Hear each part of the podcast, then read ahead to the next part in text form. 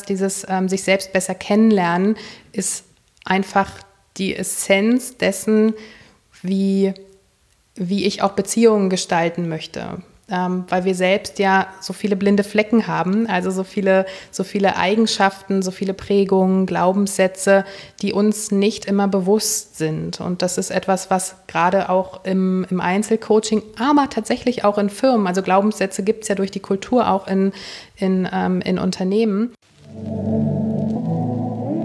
Willkommen bei Shift, dem Podcast für Transformation in Zeiten des Wandels. Mein Name ist Anne Grabs und ich gebe dir in diesem Podcast Impulse für deine Transformation. Außerdem interviewe ich Menschen, die sich persönlich oder beruflich verändert haben und teile mit dir ihre Erkenntnisse. Schön, dass du wieder dabei bist hier beim Shift Podcast ähm, mit ein bisschen Verspätung diesmal. Tatsächlich am Montag. Ich habe es nicht eher geschafft, weil ich das ganze Wochenende in der Ausbildung war. Aber jetzt bin ich wieder zurück mit einem ganz tollen Gast, nämlich Jessica Kalaminus. Sie ist Business Coach und HR Consultant, begleitet Menschen, Teams und Organisationen in Veränderungsprozessen. Wunderbar, großartig, passt für den Workshop wie ähm, Topf auf Deckel, Deckel auf Tropf. Und ähm, ja, ich habe sie bei ähm, The Lovers bei einem Workshop kennengelernt und ähm, sie hat da eben ganz, ein ganz tolles Coaching mit uns allen gemacht. Und ich dachte, das ähm, müssen wir unbedingt einmal hier auch im Schiff Podcast besprechen, denn sie arbeitet ja mit verschiedenen Methoden und ähm, eine davon ist eben auch ja die Theorie U, über die wir sprechen. Und sie hat ähm, mit ihrer Geschäftspartnerin Barbara Graf Detert 2016 Culture in Company Rocks gegründet, unter dem Dach sie Organisation bei der Ausgestaltung ihrer zukunftsfähigen Organisationskultur unterstützen zusammen. Das ist eben total äh, spannend, was sie da macht und auch mit welchen ja, Herausforderungen äh, die Organisation und Menschen zu ihr kommen und auch darüber sprechen wir.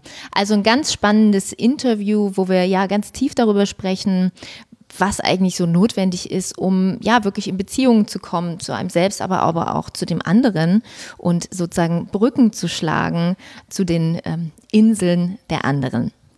Hört unbedingt rein und ähm, ja, ich freue mich, dass ihr wieder dabei seid. Viel Spaß mit dem Interview. Gut, liebe Jessica, wie schön, dass du heute hier bist auf meiner Couch. Der zweite Gast auf meiner Couch. Vielen Dank, Anne, für die Einladung. Super. Ich freue mich, dass wir das jetzt machen. Ich kenne dich äh, mal wieder von The Lovers. Irgendwann muss ich auch mal eine Einzelfolge zu The Lovers und was machen die eigentlich? Also, wenn ihr jetzt zuhört, The Lovers ist ein ganz toller Verein, in dem du eben auch mitwirkst und mit agierst. Kannst du gleich nochmal was dazu sagen. Mhm. Und da gibt es tolle Workshops und Retreats. Und da habe ich dich kennengelernt und war ganz begeistert. Vielen Dank. Genau. Du bist ähm, Business Coach. Darüber kannst du auch gleich nochmal mehr sagen. Ähm, du hast so einen ganz interessanten Satz, den du immer wieder sagst. Ähm, du, genau, sag mal. Ich arbeite mit Menschen, Teams und Organisationen in Veränderungsprozessen. Genau, perfekt für diesen Podcast, dachte ich mir sofort. Denn das ist ja genau unser Thema Shift. Ähm, die erste Frage, die ich immer meistens stelle, ist, ähm, teilst du vielleicht einmal die drei Shifts in deinem Leben? Mhm. Ähm, gar nicht so einfach. Also drei Shifts, glaube ich, sind gar nicht genug, um ähm, alle irgendwie. Ja. Äh, ja, also es, mein Leben quasi ist Veränderung. Ich suche die Veränderung aktiv, weil ich ähm, eine vom Lernen getriebene Person bin. Ähm, aber du hattest auch, glaube ich, ähm, am Anfang gesagt, die drei größten Shifts ähm, wären für dich vielleicht spannend, um es ein bisschen einzugrenzen und nicht zu sehr ins Palavern zu verfallen. Ähm, mein erster größter Shift war damals, als ich ins Ausland gegangen bin für ein halbes Jahr nach Frankreich während meiner Studienzeit. Ähm, das war eine, eine, sehr, sehr wertvolle und wichtige Erfahrung im Hinblick auf meine Selbstwirksamkeit. Ähm, der zweite große Shift, für dich bestimmt nachvollziehbar, war das äh, Mutterwerden. Als ich meinen Sohn 2012 zur Welt gebracht habe, das hat quasi alles verändert. Und der dritte größte Shift war der Sprung in die Selbstständigkeit 2015. Mhm. Interessant. Es ist, also es ist wirklich spannend. Da muss man irgendwie auch nochmal einzeln darüber reden, weil es gestern auch kam, dass äh, Juliana sagte, dass äh, die Geburt ihrer Kinder eben mhm. die große Transformation. Und bei mir war es auch so. Ich hatte das auch in der ersten Folge gesagt. Also wenn Shift, dann, dann dadurch. Es ist, äh, es ist spannend, klar, weil man natürlich ja was, was ganz Einmaliges äh, schafft. Ne? Also, also Leben in die Welt bringen ist schon krass auf jeden Fall. Also auf Metaebene habe ich immer gedacht, ähm, was soll das jetzt so besonders machen, weil irgendwie so viele Menschen auf der Welt Kinder bekommen, ist was ganz Natürliches. Aber die Erfahrung selbst quasi mit der puren Liebe konfrontiert zu sein, gleichzeitig aber mit diesem hohen Grad an ähm, Verantwortung und Fremdbestimmung, äh, das ist einfach ein ganz besonderes ganz besonderes Erlebnis, auch ein ganz besonderes Spannungsfeld, was einfach viele Fragen aufwirft. Mhm. Ja, und was hast du gemacht, ähm, bevor du in die Selbstständigkeit gegangen bist? Mhm. Ähm, ich komme aus dem Personalbereich, also ich bin ähm, Diplomkauffrau. Ich habe damals hier an der Humboldt-Uni in Berlin studiert und habe neben ähm, meinem Studium und auch schon zu Schulzeiten äh, mein Geld bei H&M verdient in der Filiale hier in der Schönhauser Allee um die Ecke. Echt? Ja. Und ähm, kurz vor Ende meines Studiums, das war damals die Zeit, äh, als Praktika ähm, relativ in waren, also dass die Unternehmen die Berufseinsteiger erstmal in Form von Praktika eingestellt haben. Und ich dachte mir, dem beuge ich vor, indem ich schon während meiner Studienzeit ein Praktikum mache und habe dann einen Praktikumsplatz gesucht und dachte mir, warum denn ähm, quasi in die Ferne schweifen? Das ist ein spannendes Unternehmen, H&M. Ähm, habe mich dann erkundigt, welche Möglichkeiten es gäbe, im Support Office in Hamburg ein Praktikum zu machen und hatte da die Möglichkeit, ein halbes Jahr zu sein im HR-Bereich und habe da den Bereich Personalentwicklung kennengelernt, ähm, Recruitment und ähm, Ausbildung. Und danach hatte ich ein Jobangebot quasi in der Tasche, bin nochmal schnell zurück nach Berlin, habe meine Diplomarbeit geschrieben und bin dann ins Personalwesen bei HM eingestiegen. Habe zwei Jahre Personalentwicklung gemacht, also ähm, Trainings, äh, ganzheitliche und strategische Personalentwicklung, Trainee-Programme entworfen, also quasi die internen Entwicklungsmöglichkeiten bei HM mitgestaltet. Ich habe dann Personalentwicklung dort gemacht, zwei Jahre, und kam irgendwann ähm, an den Punkt, wo ich dachte, super, welche Konzepte wir hier machen, äh, tolle Trainings, die du entwirfst, aber wie wirksam sind die tatsächlich für die Menschen, die quasi das Kerngeschäft hier im, ähm, im Unternehmen machen. Und da kam der Wunsch auf, äh, näher ranzugehen eben an das Kerngeschäft. Und ich hatte damals die Möglichkeit, jung in eine Führungsposition zu gehen und als HR-Manager quasi den Raum München, Oberbayern abzudecken. Und das war ähm, eigentlich auch schon ein großer Shift, um auf die Ursprungsfrage zurückzukommen.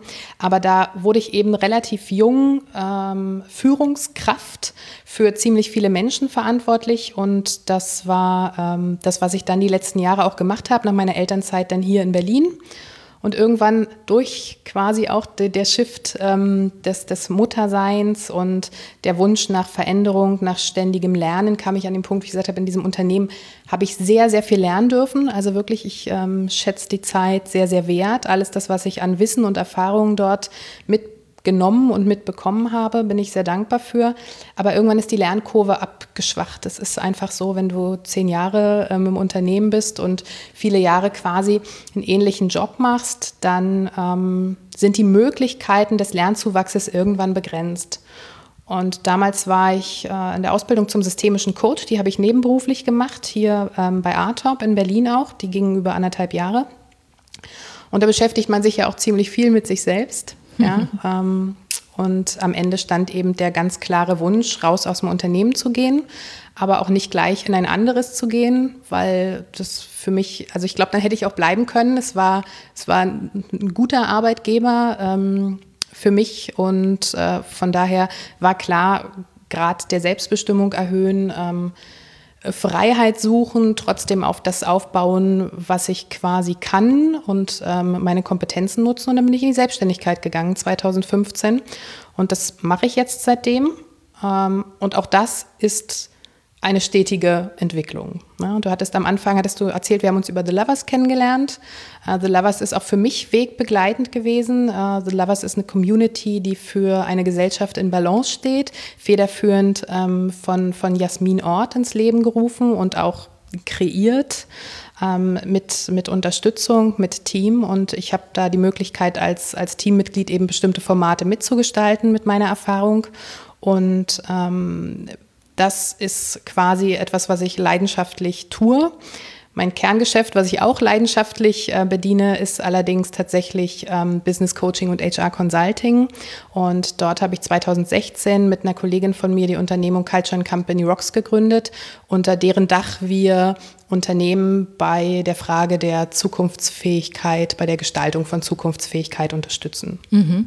Woher kommt dieses immer lernen wollen? Gute Frage. Hm.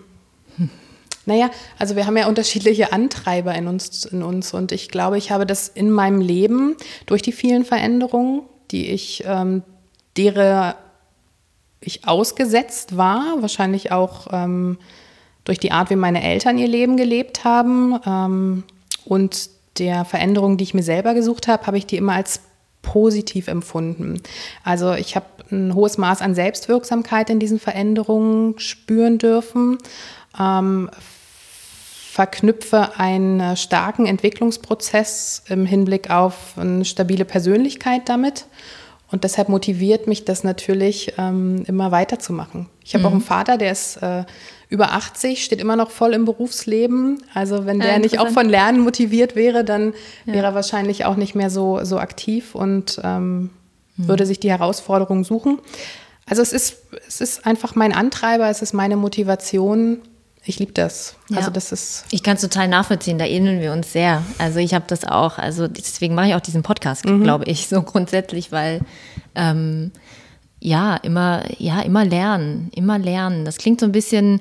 Ähm, es hat so was Spießerhaftes, aber es ist gar nicht so gemeint. Ne? So äh, ist jetzt auch nicht so, dass ich irgendwie zehn Bücher im Monat lese, aber es ist so dieses ähm, ja Give me more. Deswegen ist meine, meine Challenge ist tatsächlich immer die, immer wieder auch in den Körper zu kommen, weil ich bin so viel im Kopf. Deswegen sind immer die ganzen Yoga-Geschichten und, und ach, da muss ich dann immer echt mich motivieren. Deswegen stelle ich mich auch diese Herausforderung jetzt, aber ich kann das echt, ähm, kann das sehr gut nachvollziehen. Es ist, ähm, es ist toll.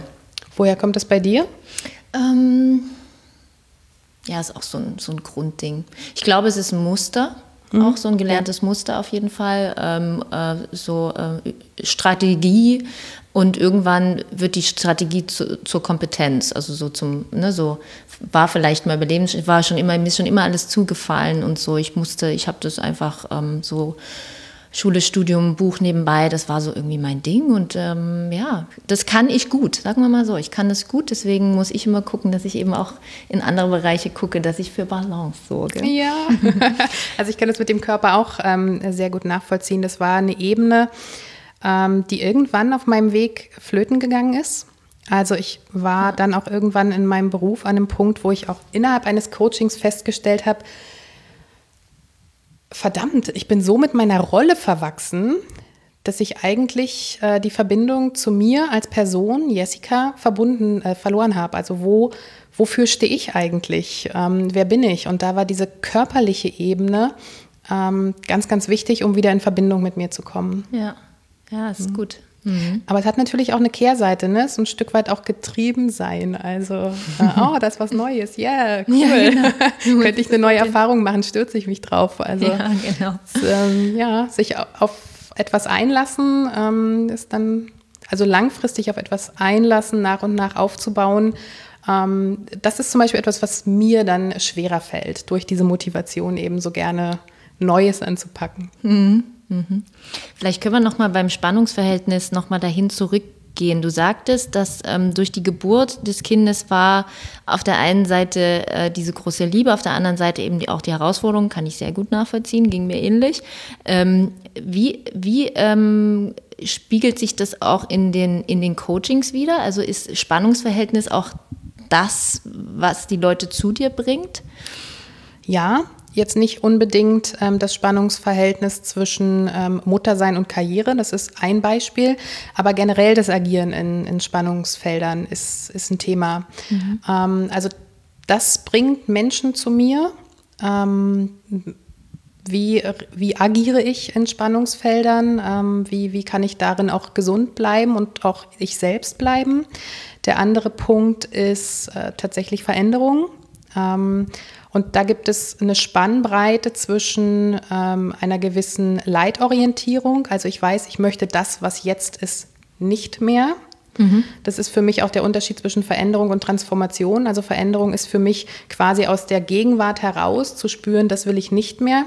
Und ähm, die andere Seite dieser Spannbreite ist tatsächlich schon zu spüren, da ist etwas anderes. Ja, also da ist in der Zukunft etwas anderes, was für mich bestimmt ist oder auf mich wartet. Und ähm, ich habe noch keine Klarheit darin. Ist das Transformation? Für mich ja. Aha, interessant. Gut, genau. habe ich noch gar nicht. Sehr interessant. Gut. Was ist eigentlich Veränderung? Was ist Transformation? Jetzt habt ihr es gehört. Also das sind, das sind die Merkmale, die ich jetzt quasi für mich ähm, für, für mich dort äh, festgestellt habe, aus der Arbeit eben mit Menschen, Teams und Organisationen, ähm, dass Transformation, deshalb ist das ja auch so oft in diesem digitalen Kontext genannt, einfach viel damit zu tun hat, wie wollen wir oder wie können wir in der Zukunft weiter erfolgreich sein, wie sieht unsere Zukunft überhaupt aus, wie können wir sie aktiv gestalten. Also für mich ist das ähm, wesentlich vorwärts gerichteter und wesentlich zukunftsorientierter als nur Veränderung. Die ist quasi aus dem, aus dem Jetzt heraus möchte ich etwas anderes. Mhm. Ja. Kannst du noch ein bisschen mehr darüber erzählen, was so die Themen sind? Ähm, du hast es jetzt schon mal angerissen, was die Themen sind, die zu dir kommen und was du dann machst. Du sagtest im Workshop mal, dass es darum geht, ähm, sich selber besser kennenzulernen. Und das fand ich so, ja, ähm, genau. Also so, man sagt es so einfach, aber genau darum geht es. Und es ist nämlich gar nicht so einfach, sich selber mal ein bisschen besser kennenzulernen. Zumindest ist das so irgendwie meine Erfahrung, dass das doch auch unangenehm sein kann. Sehr, sehr. ähm, also die, die Ursprungsfrage war jetzt quasi, mit welchen Themen die mhm. Menschen im Coaching genau, und was ähm, oder machst, auch in so. Unternehmen mhm. äh, zu mir kommen. Also es, es ist eigentlich unterscheidet es sich gar nicht so, ob jetzt äh, jemand ins Einzelcoaching kommt oder ähm, eine Organisation um Unterstützung bittet. Natürlich klar, das eine ist die wesentlich persönlichere Ebene und das andere ist ähm, den Erfolg des Unternehmens zu sichern in der Frage, ähm, wie wollen wir Zusammenarbeit gestalten. Und ähm, die Themen sind äh, Spannungsfelder, hatten wir ja schon gesagt, dann ähm, quasi persönliche Entwicklung also ne, ich, ich, merke, dass, irgend, dass ich irgendetwas anderes möchte oder ich habe ein Thema, mit dem ich immer wieder konfrontiert bin, auch in der Interaktion mit anderen Menschen. Woran liegt das? Und ähm, da ist auf persönlicher Ebene das, was du gerade als Beispiel genannt hast, dieses ähm, sich selbst besser kennenlernen, ist einfach die Essenz dessen, wie, wie ich auch Beziehungen gestalten möchte ähm, weil wir selbst ja so viele blinde Flecken haben, also so viele, so viele Eigenschaften, so viele Prägungen, Glaubenssätze, die uns nicht immer bewusst sind. Und das ist etwas, was gerade auch im, im Einzelcoaching, aber tatsächlich auch in Firmen, also Glaubenssätze gibt es ja durch die Kultur auch in, in, ähm, in Unternehmen. Mhm also wir die müssen zu hier lange arbeiten oder sowas. Genau, ja, genau. Feierabend erst ab dann. Äh, genau, oder ähm, unsere Geschichte im Unternehmen, wir haben uns immer alles hart erarbeiten müssen. Ne? Der Aufbau war hart. Das heißt, dieser Glaubenssatz, man kann nur erfolgreich sein durch harte Arbeit, ähm, der, der trägt sich dann eben auch weiter. Ne? Mhm. Das ist natürlich in unserer heutigen Zeit nichts mehr, was attraktiv ist, äh, mit Fachkräftemangel ähm, in, in Kombination natürlich etwas, wo Unternehmen sagen, da müssen wir uns schon fragen, wie wollen wir uns da zukunftsfähig aufstellen. Also das ähm, sind so Themen und dieses sich besser kennenlernen und auch andere in der Interaktion besser kennenlernen sind Kernthemen im Einzelcoaching, aber auch eben in der Organisationsberatung.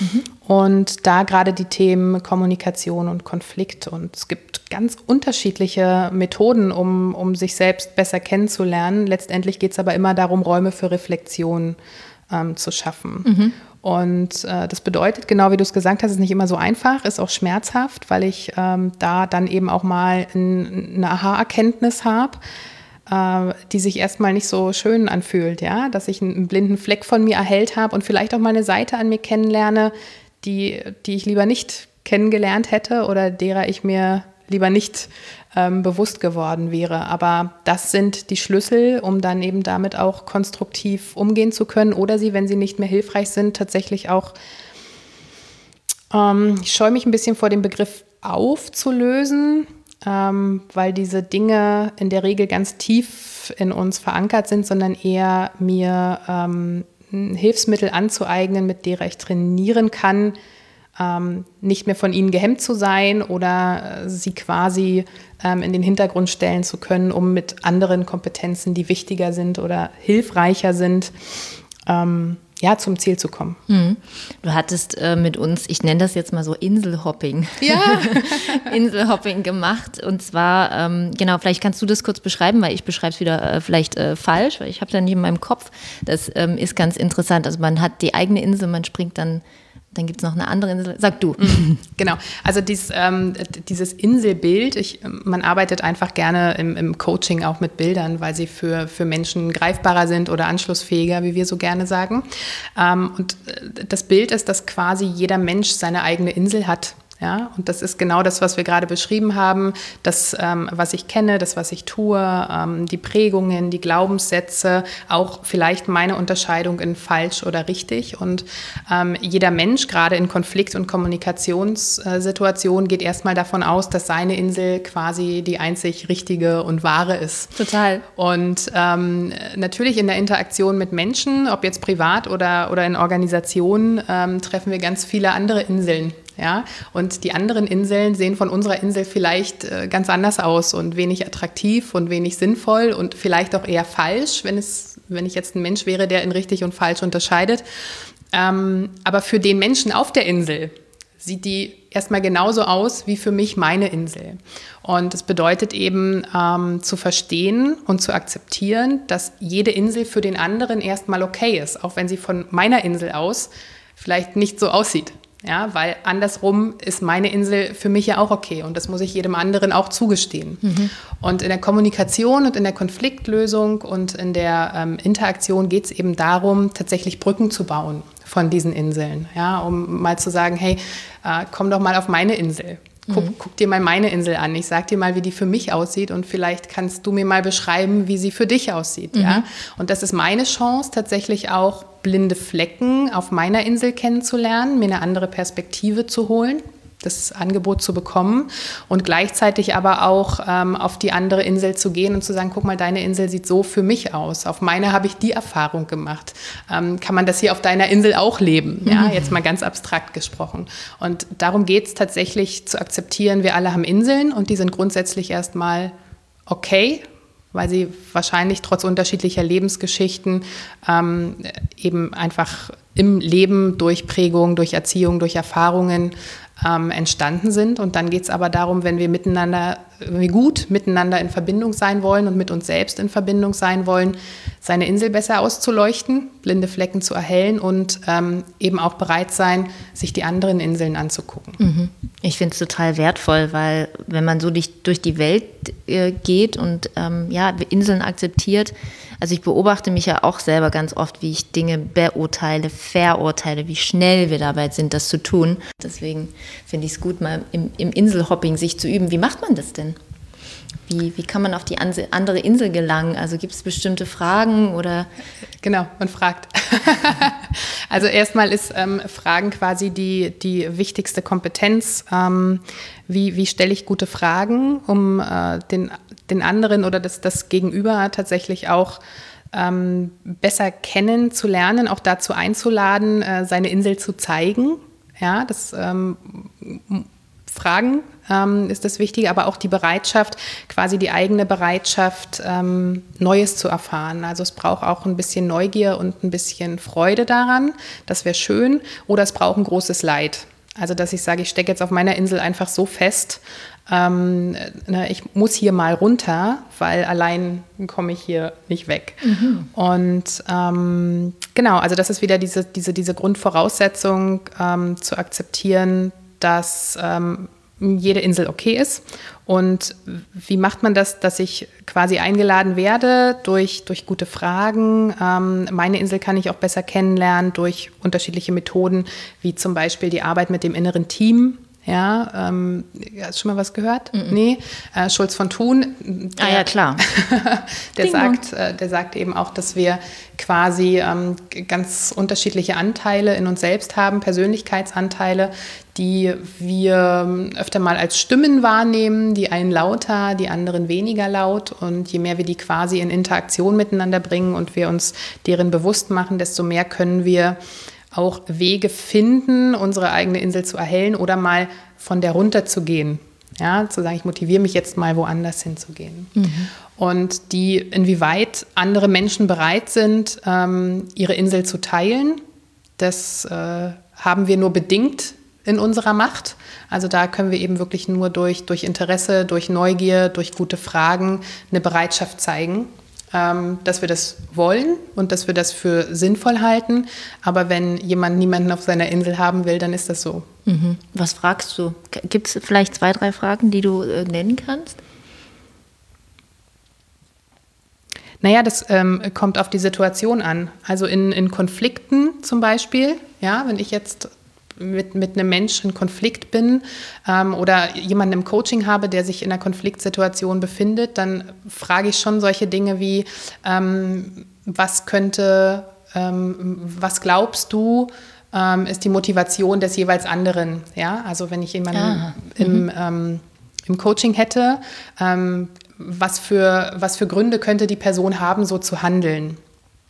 Was, was für weitere Gründe könnte die Person haben, um eben einen Raum an Möglichkeiten aufzumachen. Ja? Mhm. Und das schwächt dieses, dieses Gefühl der, ähm, der Emotion erstmal insofern ab, dass ich sage, ah, ich bin mir vielleicht gar nicht sicher, dass es genau das ist, was ich denke. Mhm. Ja, weil das ist von meiner Insel. Mhm. mhm. Und ähm, das hilft mir dann eben auch, weitere Fragen zu stellen oder die Person dann selbst zu motivieren, zu sagen, ja, wie, wie, könntest du jetzt wissen, was tatsächlich der Grund dafür ist, ja, indem ich auf die Person zugehe und frage.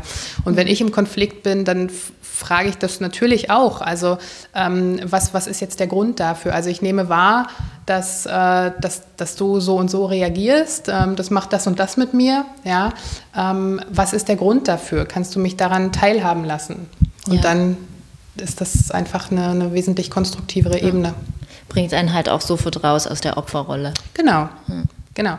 Also du bist, ähm, äh, wenn du jetzt die Transaktionsanalyse ähm, nimmst von, von Berne, weiß ich nicht, ob du von der schon mal was gehört hast, die sagte, dass wir quasi aus ähm, sechs unterschiedlichen Persönlichkeitsebenen in die, in die Transaktion, in die Interaktion mit anderen Menschen gehen, ähm, ist das das, was das Konstruktivste ist, nämlich auf Augenhöhe aus dieser Grundhaltung heraus, meine Insel ist okay, deine Insel ist okay, mhm. ähm, dann können wir auf Augenhöhe miteinander kommunizieren und Lösungen finden. Mhm. Und man äh, verbalisiert natürlich auch Emotionen, wenn ich genau. dich richtig verstanden habe. Genau. Ähm, was hältst du von dem Satz, können wir das hier auf der Sachebene diskutieren? Ich finde den immer super lächerlich, weil ich so denke, äh, es kocht gerade, ja. Es, ja. es, es kocht, es schäumt ja. förmlich ja. über. Und jetzt willst du auf der Sachebene diskutieren, wirklich? Meinst du das ernst? Ähm, also es steckt natürlich schon was dahinter. Ne? Können wir das auf der Sachebene diskutieren? Äh, aber das ist für mich das Ergebnis der guten Kommunikation und des gut miteinander in Verbindung sein. Also Emotionen kann man nicht einfach ähm, wegdrücken, sondern ähm, Emotionen sind genau dazu da, mir zu zeigen oder ein Kompass für mich, äh, fühlt sich das jetzt gut und richtig für mich an oder fühlt sich das nicht richtig an? Ja, dann kann ich natürlich gucken, welcher Anteil ähm, ist quasi bei mir zu suchen, ähm, kann das dann verbalisieren, um das dann wieder aufzulösen, indem der andere sagt, so du, das war ja gar nicht meine Intention, sondern meine Intention war das und das. Mhm. Ja, und deshalb ist es natürlich wichtig, auch die Beziehungsebene ähm, im Blick zu halten und Emotionen zu verbalisieren. Ne? Natürlich nicht, du machst mich total wütend, sondern ähm, oder, oder dein Verhalten ist unmöglich, ja, sondern ähm, ich empfinde es so und so und das macht das und das mit mir. Mhm. Ich habe das ja echt vier Jahre trainiert in meinem Studium. Ich habe ja Pädagogik mhm. studiert und da war das, äh, ja, da wurde man zum Reflektieren trainiert. Und ich habe irgendwie festgestellt, es ist halt so toll und so wertvoll, aber ganz oft fehlt es daran, dass mein Gegenüber diese Technik nicht kennt und dass ähm, wenn es dann einmal verstanden ist, dann, oh wow, ist ja total gut so. Mhm. Ähm, wenn man halt paraphrasiert und genau. ähm, kann es sein, dass, äh, mir kommt es so vor, ich finde, ne, keine Du-Botschaften und so. Aber wenn das Gegenüber das noch nie gehört hat, äh, super schwierig. Wenn es bei beiden da ist, super. Wenn nicht, äh.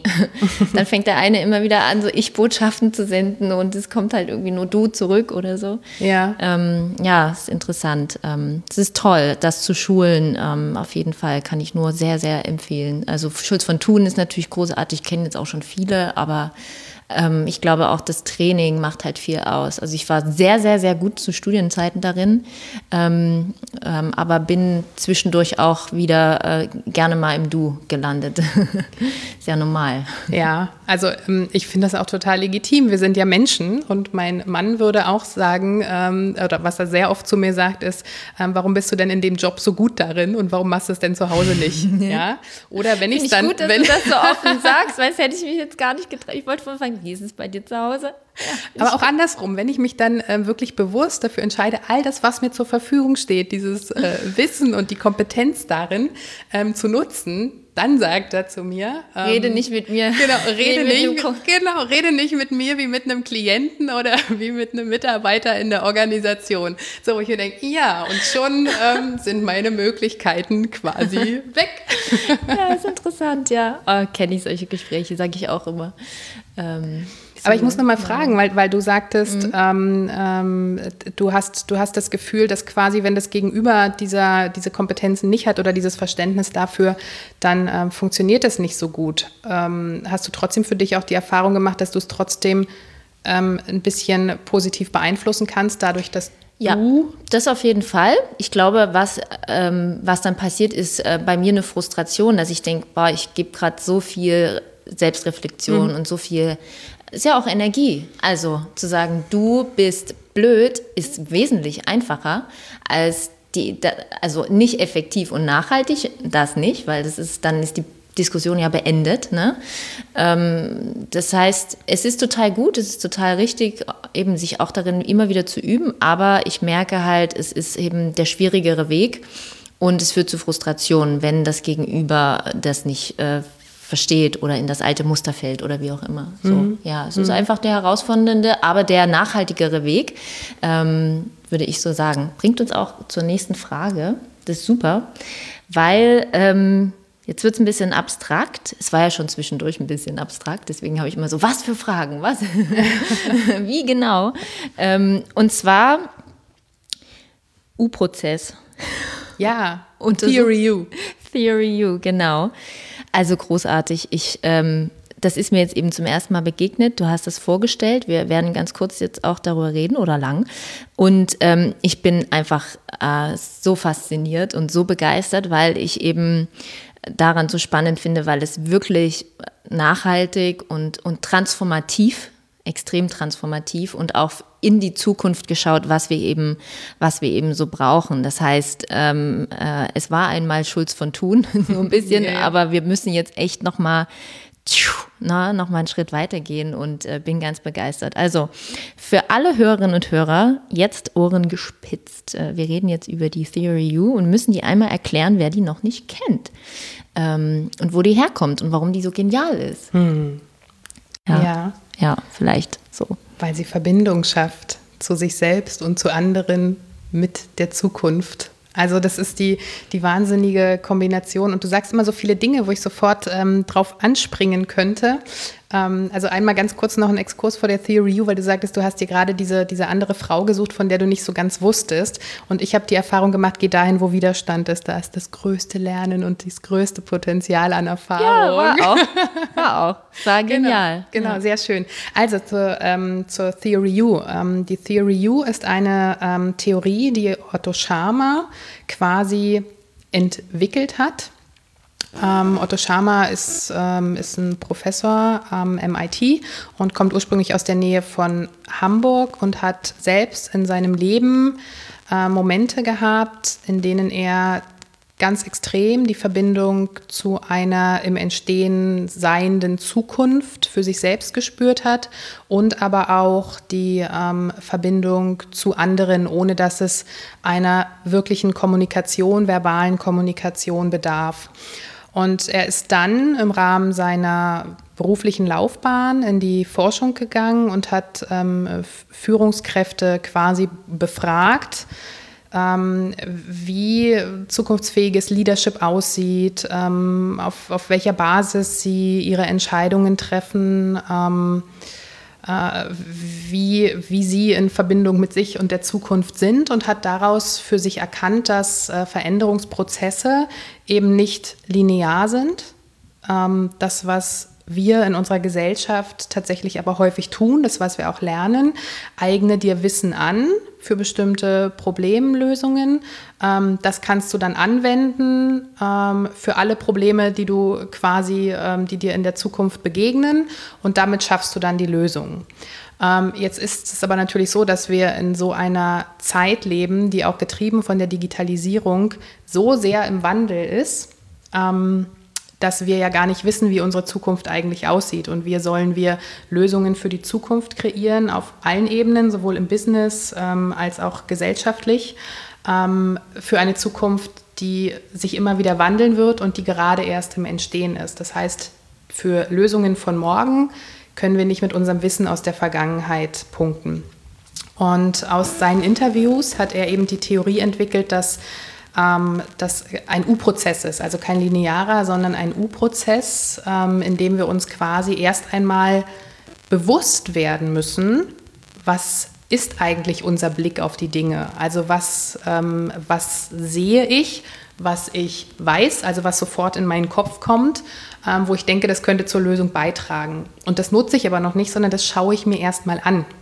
Und dann gehe ich noch eine Ebene weiter, die äh, wir auch nicht lernen im Studium der Betriebswirtschaftslehre, nämlich einmal zu, zu hören, wie fühlt sich das denn für mich an? Also zu spüren, ähm, Emotionen wahrzunehmen, meinen Körper zu nutzen, die Emotionen zu nutzen als Kompass und auch die nicht zu bewerten, sondern auch erstmal wahrzunehmen als quasi nächste Ebene. Mhm. Und dann ähm, kommen wir in, äh, über die Gefühlsebene in eine Ebene, die quasi diesen Unterpunkt des U-Prozesses ähm, darstellt. Die nennt er Presencing. Und das ist das, wo wir quasi die Vergangenheit loslassen und uns mit der im Entstehen seinen Zukunft verbinden. Mhm. Und von da aus geht es dann daraus zu sagen, so aus dieser Verbindung heraus entstehen, kristallisieren sich neue Möglichkeiten. Die nutze ich, bringe sie wieder ins Prototyping. Also tatsächlich mache ich daraus Aktionen. Weiß noch nicht, ob sie funktionieren, aber ich ne, Prototype. Prototypen bedeutet eben auch äh, Fehler machen, ähm, bedeutet Dinge auszuprobieren, das, was sich bewährt, weiterzuentwickeln, das, was nicht hilfreich ist, loszulassen, um dann ins Performing zu kommen. Und dann zu sagen, so und jetzt habe ich ähm, für ein Problem quasi einen Lösungsansatz und kann weitergehen. Ja, und kann damit die Zukunft auch aktiv gestalten. Mhm. Ähm, warum? Also für mich war es ähnlich wie bei dir. Hm, diese Theorie hat mich quasi erhellt.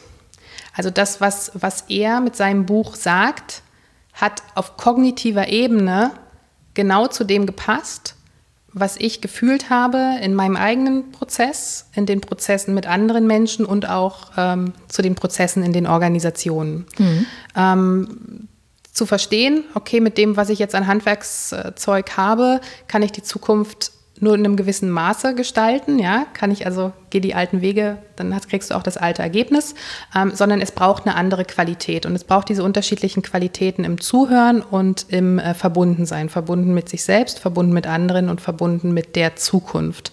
Und dadurch, dass wir in diesem Workshop auch diese unterschiedlichen Ebenen des Zuhörens ähm, geübt haben. Genau, das war das eben. Ne? Genau. Also ich werfe das nochmal kurz rein. Das war eine Frage, war eben, ähm, warum glaubst du, dass das was, äh, dass das mit dir was gemacht hat und was willst du davon in Zukunft, wie willst du das in dein Leben integrieren mhm. oder sowas? Also das waren keine Rocket Science Fragen, ne? Nee, nee. Aber, ne, so, sondern aber es war die Art des, ich lasse den anderen ausreden und gehe erst dann rein. Also das ist auch schon mal ein Training, was man sich selber sich mal so geben mhm. kann, einfach mal ausreden lassen, fünf Minuten jemanden äh, reflektieren lassen und dann erst zu sagen, so, weil man oft ja dann reinkippt und von sich anfängt mhm. und so. Ist auch urmenschlich, ist normal, mhm. ne? Mhm. Aber das war schon großartig. Das war so das eine, so vom Konzept her. Ich rede aus und gebe erst dann Feedback und so. Und das andere war eben auch, ja, warum glaubst du, hat das was mit dir gemacht und warum, äh, was davon kannst du eben übernehmen. Mhm. Großartig. Ja, und du hast ja durch diese Zweierarbeit hast du ja noch ähm, über die Verbindung mit der anderen Person hast du ja noch einen Resonanzkörper bekommen.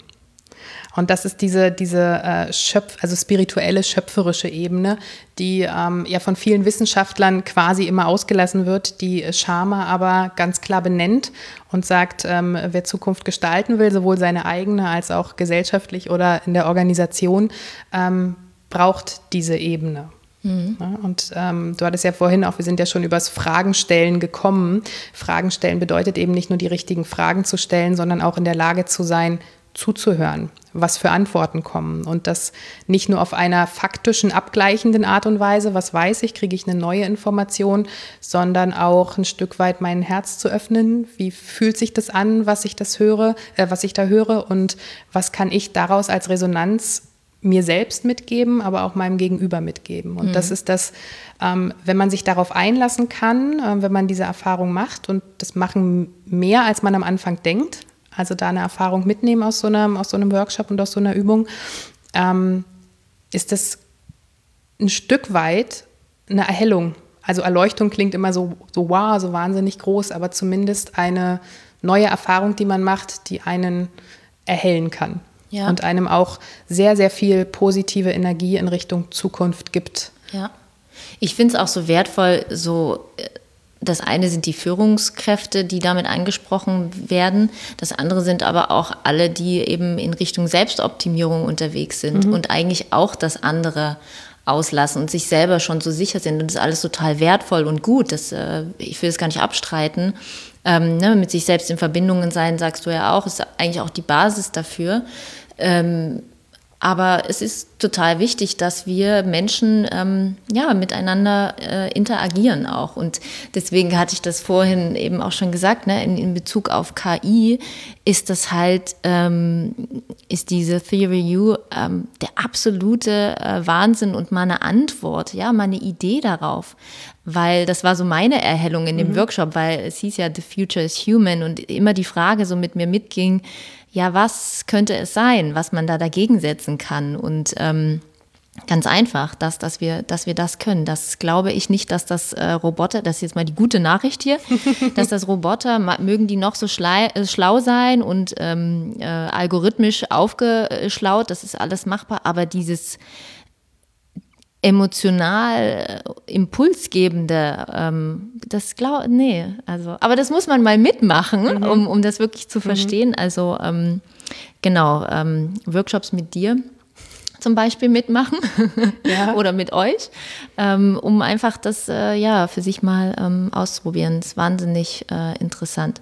Ich würde gerne noch einen Punkt ergänzen, ja. ähm, Anne, weil du sagtest so, ähm, Schulz von Thun war gestern, äh, Theory ja, U ist morgen. Nee, nee, ähm, das ist schon, das ist, ist schon ganz wichtig, weil ich auch selbst die Erfahrung mache, dass diese zukunftsorientierten Theorien ähm, sehr hilfreich und sehr erhellend sind, aber noch nicht komplett anschlussfähig. Und ich glaube, das ist etwas, was, ähm, was meine Arbeit mit meinen Klienten und mit meinen Kunden oder auch unsere Arbeit, wenn ich von Barbara und mir spreche, von Culture and Company Rocks, ausmacht, dass wir quasi Übersetzer sind einer alten Welt ähm, in eine neue. Und das bedeutet eben auch zu wissen, wie die alte Welt, quasi auch die alte Arbeitswelt oder die, die, ähm, die Denkwelt dessen, wie wir erzogen sind, dass wir das nachvollziehen können. Ähm, und auch so reflektiert sind, zu wissen, wo steht die Person. Und ähm, nicht sie, ich mag das immer nicht jemanden mitzunehmen, sondern ähm, eher begleiten in dem eigenen Tempo, in der eigenen Freude daran, Entwicklung zu gehen. Und das Schulz von Thun ist ein super, ein super Anfang. Also die Arbeit mit dem, mit dem inneren Team, jetzt als ein Beispiel gibt es natürlich ähm, wesentlich mehr, ähm, bringt so viel Erkenntnis äh, für die Menschen und auch so viel Freude dann, sich diesen Themen weiter zu widmen, dass sie vielleicht irgendwann auch sagen, Theory U, äh, okay, also eine spirituelle Ebene damit rein, äh, schöpferisches Zuhören. Keine Ahnung, ob das was für mich ist, aber ich habe zumindest Lust drauf.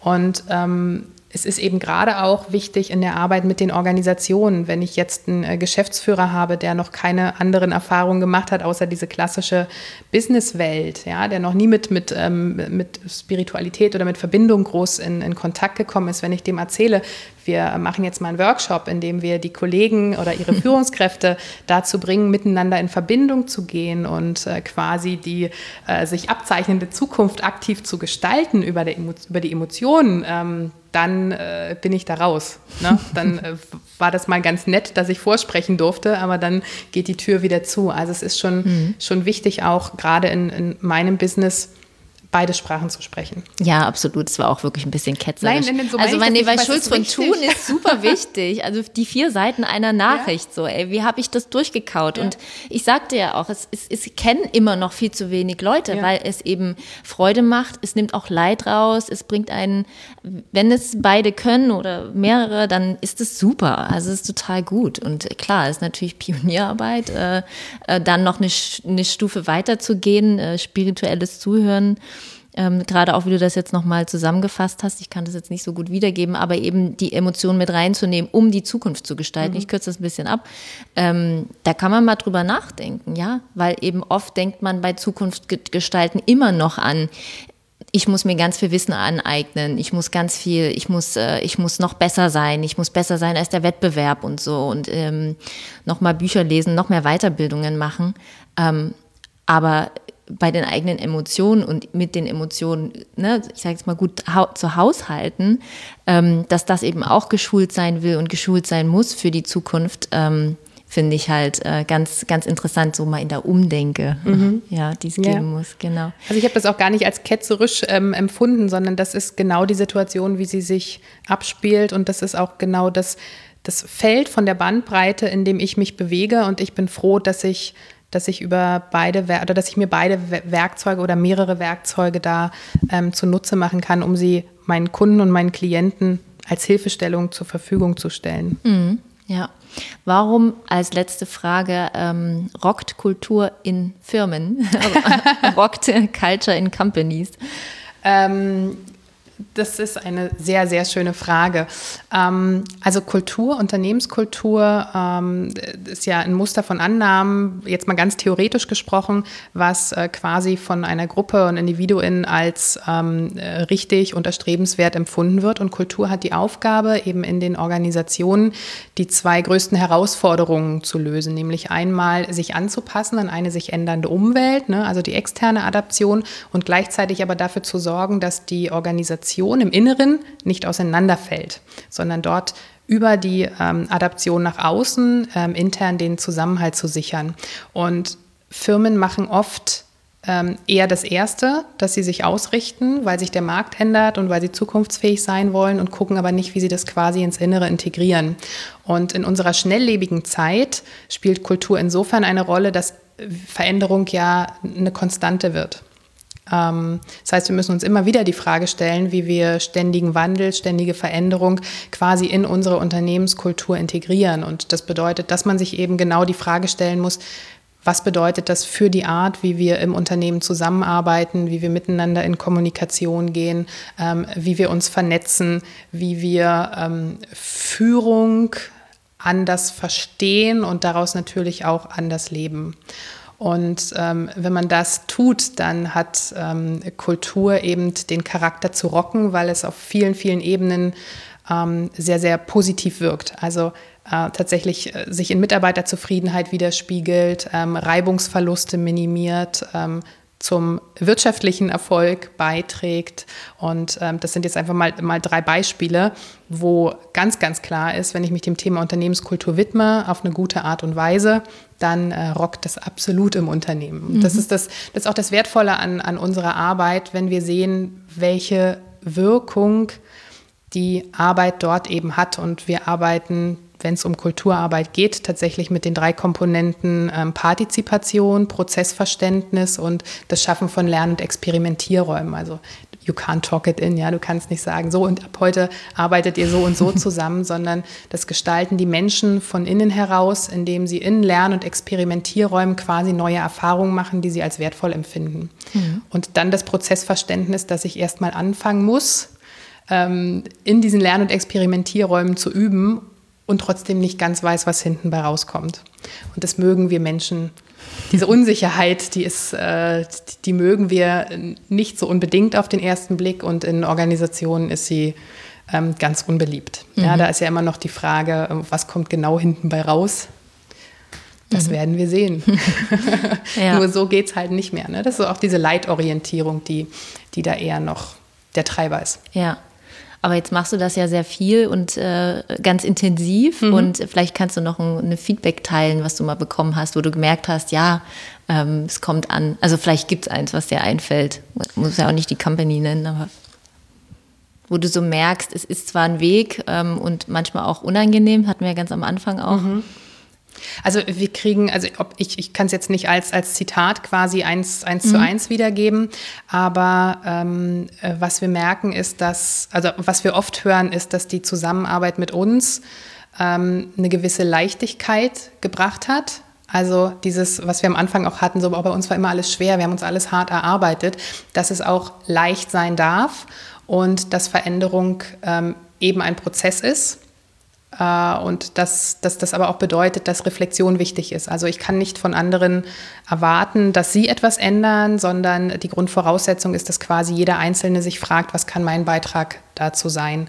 Und Barbara und ich, wir schaffen da große äh, Räume der Reflexion, ja, was oft auch erstmal ermüdend scheint, weil das Zeit kostet, das mögen Organisationen nicht. Aber das ist am Ende das, was wir als Rückmeldung bekommen. Das ist das größte Learning dass wir gelernt haben, quasi, wie wir uns Reflexionsräume schaffen, wie wir die sinnvoll nutzen und dass wir daraus eben auch ähm, einen Lerneffekt ableiten in der weiteren Vorgehensweise. Mhm. Das ist schön. Mhm. Culture and Company Rocks. Ja, sehr gut. Ich wollte gerade die Bühne eröffnen. Also, wenn euch das interessiert, dann lautet die Webseite Culture www.culture-in-company.rocks. Bam. Vielen Dank, Jessica, ich für danke deine Zeit. Dir. Ich danke dir, toll. Anne, für dein Interesse, für die Einladung und für ja, das nette Caring hier. Ich werde in der nächsten Podcast-Folge die Theorie U nochmal genauer erklären. Also was ist dann wirklich damit gemeint mit diesem U-Prozess, den Otto Schama da beschreibt und welche Phasen muss man da durchlaufen und werde es nochmal genauer erklären. Das ist jetzt vielleicht ein bisschen kurz gekommen. Deswegen, das gibt es in der nächsten Folge. Und wenn du das nicht verpassen willst, dann abonniere doch diesen Podcast sehr gern. Was auch spannend ist an, an Jessica, dass sie gemeinsam eben mit Barbara eine Führungskräfte-Entwicklungsreihe anbietet, um einen transformationalen Führungsstil ähm, zu fördern oder für sich zu erarbeiten. Ja, und das Besondere daran ist, dass diese Entwicklungsreihe nicht nur darauf fokussiert, wie eine Führungskraft mit Mitarbeiterinnen und Mitarbeitern in Interaktion tritt, sondern zuallererst auf das eigene Selbstverständnis und das eigene Verhalten in Zeiten des Wandels reflektiert. Ja, also total spannend, dass natürlich solche, solche Veränderungsprozesse mit einem selbst beginnen und nicht mit dem Blick ähm, auf das andere, sondern mit dem, dem Blick auf das, auf das eigene natürlich zuerst einmal. Und für wen das ähm, ja interessant äh, klingt, ja, so mit all den Herausforderungen in unserer vernetzten Wirtschaftswelt einfach mal ein Modell äh, kennenzulernen, ähm, ja, was vielleicht äh, für einen passt oder passen könnte, der oder diejenige kann ja sich einfach nochmal weiter informieren auf der Webseite Culturing Company Rocks. Dann würde ich sagen, an dieser Stelle schön, dass du dabei warst und ich freue mich, wenn du nächste Woche wieder dabei bist äh, mit einer Solo-Folge wieder mal von mir. Ich freue mich und ja, bis dahin, hab eine schöne Zeit. Bis dann. Tschüss.